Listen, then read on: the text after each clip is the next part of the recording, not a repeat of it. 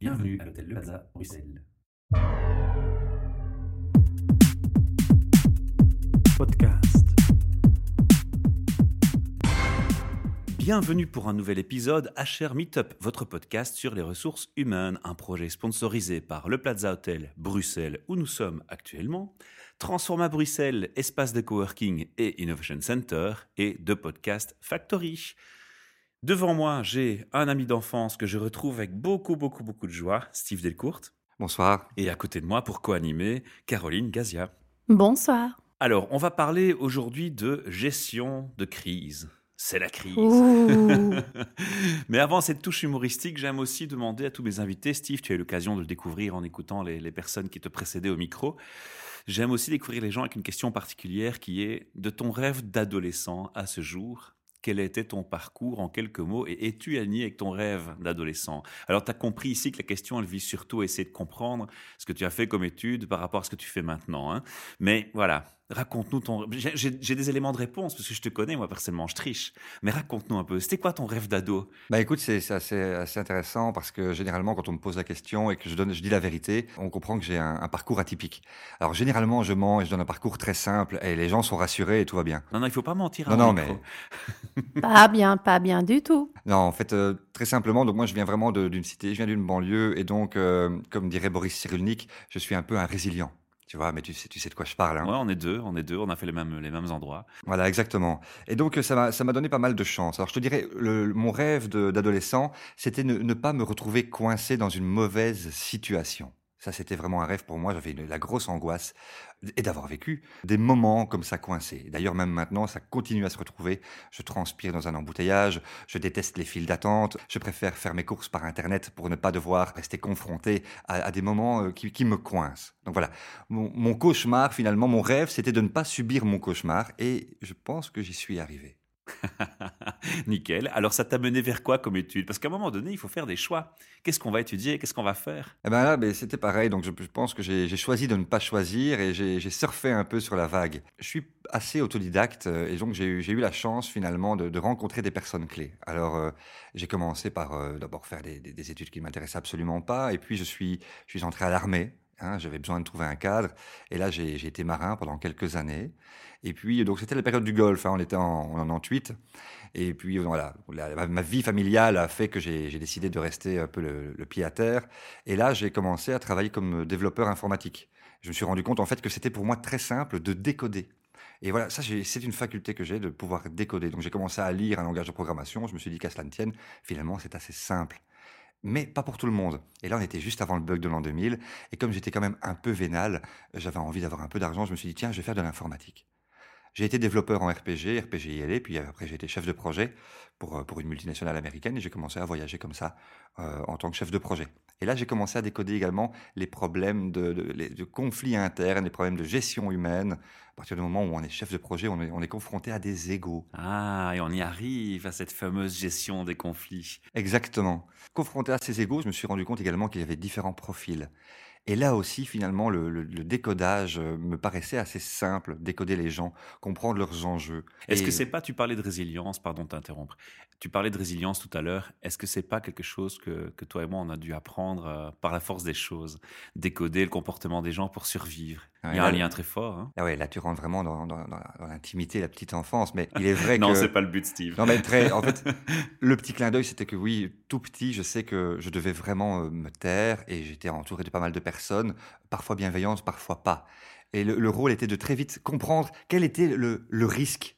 Voilà. Voilà. Et, et- et que faire pour soulager, apaiser les crises de certaines personnes? Parce que finalement, je dirais avec la PNL, ce que j'ai appris, il y a, personne n'est vraiment malveillant, si ce n'est la, la- la maladie mentale. Mais les personnes, finalement, sont parfois inadaptées aux situations. Mhm. Voilà. Et gérer la crise, c'est comprendre la situation et le contexte, et ensuite s'adapter et amener les personnes, finalement, à, à trouver un peu plus d'apaisement. Et, et c'est de la réconciliation, hein, la gestion de, de situations de crise. Alors tout ça, ça commence quand cette aventure où tu te dis tiens maintenant, voilà, ça c'est le sujet dans lequel je veux me lancer, je vais en faire ma vie, je vais en faire mon activité principale, je vais créer ma société.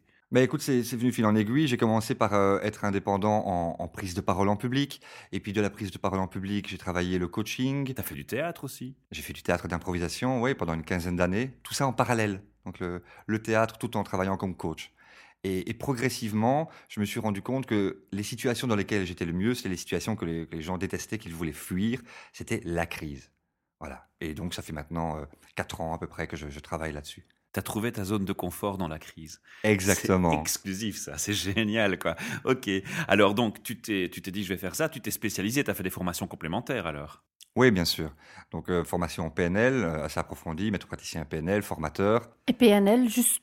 Programmation neurolinguistique. Ah, voilà. Oui, c'est ça, programmation neurolinguistique. Donc, en, en gros, c'est dans derrière un mot, il y a toute une représentation que tu vas te faire dans ton esprit. Si je te le dis signifiant, le signifié, des choses comme ça. Exactement. Ah, ouais. Donc, c'est mieux communiquer, mieux comprendre et mieux accompagner. Mhm. En résumant vraiment beaucoup. Et puis la systémique, systémique d'entreprise. hein, donc, c'est aussi euh, quelle est la place de l'individu ou quelle est la place du problème dans son système. Et peut-être que le problème, en fait, n'est pas un problème, mais une solution à un problème différent. Mais ça, c'est plutôt l'interaction entre l'individu et le système. Oui, exactement. Ouais, c'est comme ça qu'on peut le résumer. C'est euh, c'est fortement complémentaire. Ok. Le théâtre, tu continues toujours ou tu as, tu as arrêté alors? Alors, non seulement. j'ai l'impression que c'est un bon complément, moi. J'ai envie de dire, non? Oui, oui, non seulement je le, je le continue, je, forme parce qu'il faut également pouvoir transmettre, et j'adore transmettre, hein, tu, sais, co- comme moi, mais en plus de ça, je, collabore avec beaucoup de, comédiens improvisateurs pour placer, parce que je donne des formations de situation de crise, et donc pour placer des gens en situation, je travaille également avec des comédiens. Donc euh, il n'y a rien de tel que l'entraînement pour moi, hein, pour euh, un résilient. Dieu sait que l'expérience est importante plus que la théorie elle-même. Et donc on travaille avec des comédiens pour mettre en pratique justement la, la communication apprise lors de formation. C'est un peu comme les formations que tu reçois quand tu vas dans les call centers, où on fait un, un jeu de rôle avec un comédien pour apprendre à faire la gestion de prise d'appel, quoi. Sauf que là, on se concentre sur le conflit, le relationnel entre les gens.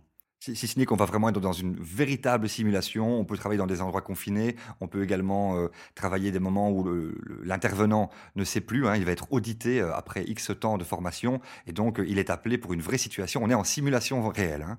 on est vraiment dans un, un cas de figure qui peut arriver. Très proche de la réalité. On a dit de quoi on allait parler, on a parlé de, de, de la gestion de la crise. On va, on va peut-être donner déjà le nom de la société que tu as créée, ça va être assez simple, elle porte ton nom. Bah oui, voilà, j'ai misé sur mon nom, hein, donc c'est www.delcourte.be. Et on a Delcourte l'URL en même temps. Depuis quand tu fais cette activité exactement, concrètement? Alors, euh, à mon propre nom, ça fait maintenant, ça fait à peine un an que c'est euh, sur mon propre nom, mais j'ai C'est travaillé assez pour- récent. Assez récent, oui, tout à fait. Et nous sommes quatre, euh, quatre permanents et, et 26 personnes qui nous accompagnent. Et qui dirige tout ça? C'est toi en fait? Oui, j'ai préféré être, euh, être le, le- le leader, quoi. Alors comment ça marche justement, Steve? Tu peux un peu m'expliquer comment vous approchez les entreprises? Donc moi, je suis un patron d'entreprise, j'entends ce podcast, je me dis tiens, chez moi, j'ai j'ai pas mal de problématiques de conflits à gérer. Il y a beaucoup d'offres sur le marché déjà, hein, qui existent dans plein de problématiques. Je Oui. t'écoute et je te contacte et ça va être quoi ton approche? Comment tu bosses? Donc, euh, généralement, moi, je, je travaille euh, sur base d'une conférence. Donc, on fait une conférence petit, petit déjeuner où on rencontre euh, ben, les, les entrepreneurs, le- le- les membres du personnel, généralement RH, qui sont également intéressés à la problématique et on répond généralement à leurs questions. Le but, c'est d'abord de, de faire un, un audit. Donc, de, de vraiment comprendre les zones de risque dans l'entreprise. C'est l'état des lieux. Exactement, c'est indispensable, un, audit préventif et parfois même un audit lors d'une crise également. On, on doit passer par un audit. Mhm. Donc on fait l'état des lieux, on a une cartographie de, des risques qui peuvent se présenter. Et ensuite, ben, le- les entrepreneurs euh, ont un choix de- et une estimation aussi de, des frais dans lesquels ils peuvent, ils peuvent investir. Et l'étape suivante, généralement, c'est d'avoir une équipe de prévention. Une équipe de prévention qui est formée, mais pas que de prévention, c'est également une équipe en interne qui va pouvoir intervenir en cas de situation de crise. Souvent, on reçoit au micro des gens dans le domaine RH qui viennent nous parler, par exemple, du burn-out. C'est un thème qui est assez récurrent et dont on parle en divers sujets, et notamment peut-être qu'on en parlera ici aussi.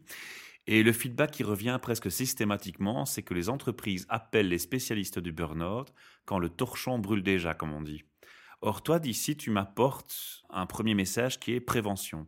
Donc, tu travailles sur la prévention en priorité. Est-ce que c'est pas justement difficile quand on sait que les entreprises, malheureusement, ont parfois le défaut d'arriver quand il est trop tard? Est-ce que c'est un constat que tu fais de ton côté quand tu fais de la gestion de, de crise? Est-ce que souvent il est déjà trop tard? La crise, c'est justement arrivé quand il est un peu trop tard. Ouais. Euh, mais pas mal d'entreprises se sont bien rendues compte qu'elles risquent gros, non seulement en cas d'arrêt de production, mais elles risquent également en cas de, en cas de, problématique. On a vu avec euh, Caterpillar hein, comment la crise s'est gérée lors de la fermeture. Aucune prévention n'avait été mise en place et du coup, ils se retrouvent un peu le- le bec dans l'eau. Ils ne savent pas comment communiquer et donc même l'image de marque a des problèmes. On le voit également avec Bayer et Monsanto. Ils n'avaient pas prévu le rachat, ils ne savaient pas comment communiquer. C'était compliqué. Donc, euh, je pense que des, ent- des entreprises euh, qui, qui voient beaucoup plus loin prennent euh, en charge une prévention. C'est un peu comme une prévention incendie finalement. Tu as des entreprises évidemment qui ne vont pas investir dedans, mais tu as des entreprises qui savent pertinemment qu'avoir une équipe de prévention incendie, euh, c'est indispensable. Donc malgré tout, il y a des entreprises qui te contactent et qui ont déjà cette approche de prévention avant tout. Ben oui, c'est beaucoup moins cher. Ouais. À partir du moment où l'équipe est mise en place, non seulement, c'est difficilement calculable parce que tu ne pourras pas calculer les crises qui n'auront pas lieu. Mhm. Mais tu peux clairement prévenir, bien sûr. Alors donc on va continuer. Donc comment tu travailles? Tu, as, tu as déjà expliqué un peu que tu faisais un état des lieux, tu fais une analyse des coûts. Quoi ensuite? On passe à la formation. Donc, tu as une équipe, une cellule, une cellule de gestion de crise qui va être formée un peu comme tu pourrais avoir justement une cellule anti-incendie. Cette cellule est composée de, de certains types de profils qui sont complémentaires, évidemment, composés d'hommes, de Donc femmes. vous prenez des gens dans l'entreprise, vous les formez pour qu'ils deviennent ces profils? Exactement. Et dedans, tu vas retrouver une personne qui va gérer la crise euh, en termes de timing et qui va appeler les bonnes personnes. Tu as les négociateurs en tant que tels, les personnes qui vont négocier la crise hein, au, nom de l'entreprise. Et généralement, elles sont plusieurs. Pourquoi? Parce que tu as, un premier négociateur qui va entrer en, jeu, mais peut-être qu'il ne correspondra pas du tout, qu'il ne pourra pas entrer en communication de par son profil ou parce que pas d'affinité ou on a quelqu'un dans le nez. Hein, on ne peut pas le sentir. Tu vois, c'est, viscéral, hein, on, est, on est animal encore malgré tout. On a une part du, cerveau qui est reptilien, c'est clair, et elle reste ça. encore active. Et là, le, le manager prendra la décision, ou le négociateur lui-même, de changer de négociateur. Tu as les pers- une personne qui va également s'occuper de la, de la communication interne, donc euh, prendre un maximum d'informations sur les risques et sur les, les personnes avec qui tu, tu vas négocier. Hein, il faut connaître le profil, hein, il faut que, que tu comprennes vraiment à qui tu as affaire, ton interlocuteur. C'est essentiel. Et ensuite, tu as la personne qui va également communiquer, communiquer avec l'extérieur, avec la presse, etc. Hein, quel message est-ce qu'on va passer? Quand tu penses encore à Munich 1972, hein, cette fameuse affaire, le gros problème, c'était que finalement, les, preneurs d'otages voyaient en direct à la télévision ce qui se passait. Et finalement, ils étaient complètement coincés. Et c'est d'ailleurs depuis Munich 1972 qu'on a commencé à mettre en place tout un tas de, techniques et qu'on en a fait de véritables études. Ici, je me rends compte, hein, pendant l'explication que, tu nous as donnée, qu'on a, a, presque omis un point parce qu'il me paraît tellement évident, mais je crois qu'on va le faire quand même. On va essayer de définir c'est quoi une crise, c'est quoi un conflit? À quel moment on se dit je suis en crise, à quel moment on se dit je suis en conflit? Alors, moi, je définis d'abord situation complexe et situation de crise. Une situation complexe, c'est ça commence à chauffer. Par exemple, j'ai un, un grand client de meubles chez qui on forme le front office et un client commence à, à faire un scandale devant les caisses. Voilà, ça c'est une situation complexe. Et il faut que les personnes soient adaptées. Comment calmer la personne, comment l'indiquer, comment on va pouvoir discuter ailleurs, à l'abri des regards, comment réagir, comment apaiser? Ça c'est une situation complexe. Une situation de crise, c'est un arrêt de production. Une société qui ne peut plus payer ses salariés. Un syndicat qui commence à faire un fort chabrol, donc qui va s'enfermer et décider que si on, ne change pas quelque chose, il arrête la production et il ne sort pas. hein. On se souvient un peu de Roberto de Radio, hein, cette histoire-là. Donc on a affaire parfois à des électrons libres euh, qui à un moment donné décident et prennent des personnes euh, avec eux et euh, qui deviennent incontrôlables. Donc là, la situation est bloquée. Il n'y a plus de, il n'y a plus vraiment de contact et il y a du risque. Et le risque va augmenter avec le temps. Mhm. Le temps est un facteur essentiel dans la gestion de situation de crise. Alors, une fois que les équipes sont formées et qu'elles sont sur place, qu'est-ce qui se passe? Ton rôle s'arrête? Mais non, à ce moment-là, donc euh, l'équipe, enfin, c'est un peu comme une équipe incendie, donc euh, c'est une première équipe qui va commencer à, à entrer en ligne de compte. Et puis après, nous, on a, on a un rôle à jouer qui, qui doit être défini, soit de médiateur, soit de négociateur. On, on va venir en appui. Euh, Si la négociation est entamée avec un négociateur et que ça se passe bien, on va les, on va les accompagner, on va les appuyer. Et à côté de ça, en parallèle, on va faire ce qu'on appelle une forme de lobbying par nos réseaux. On va essayer de, de contacter les personnes euh, qui, ou peut-être les, les- patrons ou, ou des personnes d'influence qui connaissent les personnes qui bloquent. Et on va essayer comme ça de, de trouver des solutions également. Donc notre but, c'est également d'avoir une, une vision créative. C'est du win-win. Le but, c'est que personne ne perde la face. Et à côté de ça, c'est d'avoir une certaine créativité qui fasse que, OK, vous voulez A et vous ne pouvez pas l'avoir, l'entreprise veut B et euh, elle ne veut pas lâcher, et puis peut-être qu'en fait, on va trouver une solution nouvelle Mhm. qui va faire que tout va se débloquer et une solution pérenne surtout. Quand je t'écoute, j'ai l'impression d'avoir affaire à l'explication de ce qu'est la médiation. Tu distingues de la médiation ce que tu fais ou pas? La différence entre un médiateur et un négociateur, c'est que le, le médiateur, lui, le médian, n'aura pas de parti pris. Le négociateur va défendre un point de vue. Donc, il va, si, je- si on, on m'engage en tant que négociateur pour une entreprise, je vais défendre le parti de l'entreprise. Ça ne veut pas dire pour autant que je vais euh, aller Être voir incorrect ou... Oui, Mais même, peut-être aussi que je vais devoir convaincre l'entreprise que pour son intérêt, il faut qu'elle lâche certaines parts. C'est important. Un médiateur, lui, est vraiment une personne extérieure qui ne prend pas parti. Oui, exactement. Et ce qui explique que toi, tu peux former une équipe interne avec des gens de l'entreprise, puisqu'on parle ici de négociation aussi, quoi. Et ce qui permet également, lorsqu'on nous appelle, nous, de façon préventive, nous pouvons également rencontrer les, forces syndicales, on connaît généralement les personnes dans les fédés, et on peut comme ça euh, avoir une facilité de négociation en tant que personne extérieure lors du conflit. Est-ce que c'est pas difficile de, démarrer une activité comme celle-là? Parce que souvent, j'imagine que dans une telle problématique, les entreprises qu'elles veulent avant, c'est des références. Elles vont pas te dire, tiens, euh, quelle situation de crise vous avez déjà gérée pour euh, voir si vous êtes crédible Ou il y a, cette attente de crédibilité sur le marché? Vous êtes beaucoup sur le marché? Il y a beaucoup de concurrence? Il y a beaucoup de concurrence, mais peut-être qu'on est, assez différenciant. C'est-à-dire que tu as de gros groupes qui vont proposer des services finalement, des, packages, mais la situation de crise est quelque chose de tellement particulier que je pense que notre plus-value et la confiance que l'entreprise nous met, c'est justement d'être proche et d'être particulier. On est euh, adaptable. Et vous pensez out of the box, quoi. Exactement. Alors, où est-ce que vous êtes actif? Parce que tu es entouré d'une grosse équipe. Les entreprises à Bruxelles, bon, il y a une problématique, on est en Belgique, donc c'est pas une problématique, c'est une richesse, mais la problématique, c'est qu'il y a trois langues. Donc, il y a le français, le néerlandais et l'allemand, plus l'anglais. Tu peux agir dans une entreprise qui est avec des publics de deux langues. Comment tu fais Ou tu t'entoures de personnes euh, autres dans ce cas-là? Qu'est-ce que tu fais? Alors, il faut savoir qu'il y a également beaucoup de demandes et il y a pas mal de, personnes euh, freelance. Et donc, on travaille en, associé. J'ai une associée qui est sur Paris et qui travaille également sur la Réunion et sur la République dominicaine. Ah ouais. Euh, donc, moi, j'ai par exemple tout le, ces, toutes ces demandes du Nord, donc au-dessus d'Île-de-France, généralement, je les couvre avec deux autres bureaux.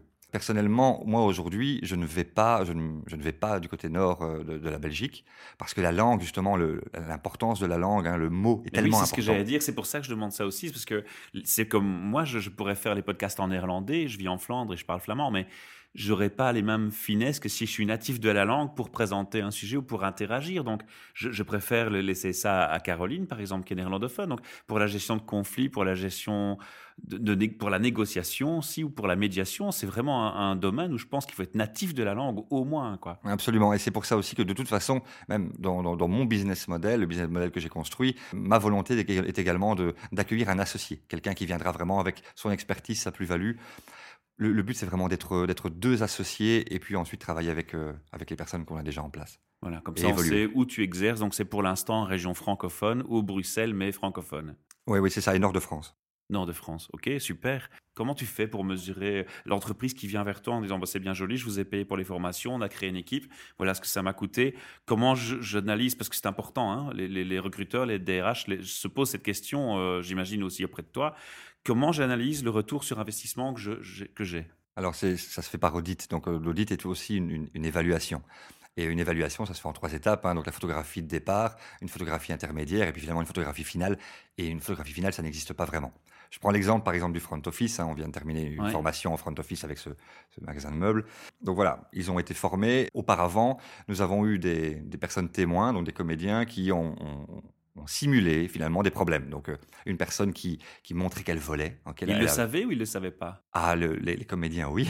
Mais, non, non, non, bien sûr que non. Les, les, personnes euh, en caisse, en front office, ne savent pas qu'elles sont auditées finalement. C'est un peu comme le mystery shopping. Exactement. Et là, on, on peut mesurer le, la réaction et le pourcentage de bonnes et mauvaises réactions. On va également, après la formation, reprendre une mesure il y a également, donc on, fait des, soutenances également dans nos formations. Ça veut dire que tous les X temps, on, se voit parfois en vidéoconférence, parfois euh, en visu, et on va euh, échanger sur les connaissances. Donc il y, a un, refresh qui est fait régulièrement, tout dépend de la demande du client. Et ensuite, on va pertinemment continuer à, mesurer finalement ces zones de risque. Ça coûte quoi ton intervention?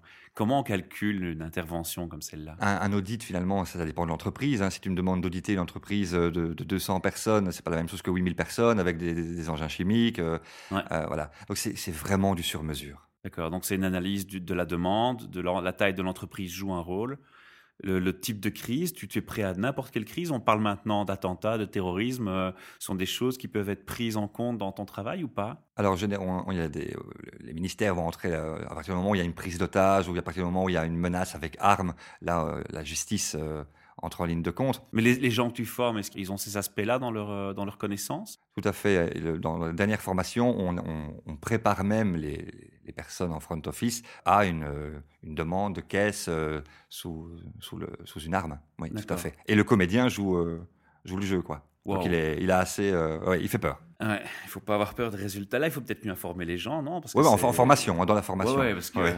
vous avez traumatisé les gars, là. Mais justement, en fait, à partir du moment où on démystifie et on, on donne des réflexes, parce que finalement, c'est ça, hein, euh, éviter la crise, c'est avoir un réflexe. Dès qu'on a ce réflexe, C'est le bon réflexe au bon moment. Oui, tout à fait. Mais venant d'une cité, c'est ce qu'on fait également. hein. On, on trouve les bons réflexes pour pouvoir, euh, pour pouvoir rentrer chez soi, finalement. Ouais, c'est vrai. C'est une belle conclusion. Mais j'ai pas fini avec toi, Steve. Hein. Je vais pas te lâcher comme ça. Je suis trop content de te retrouver.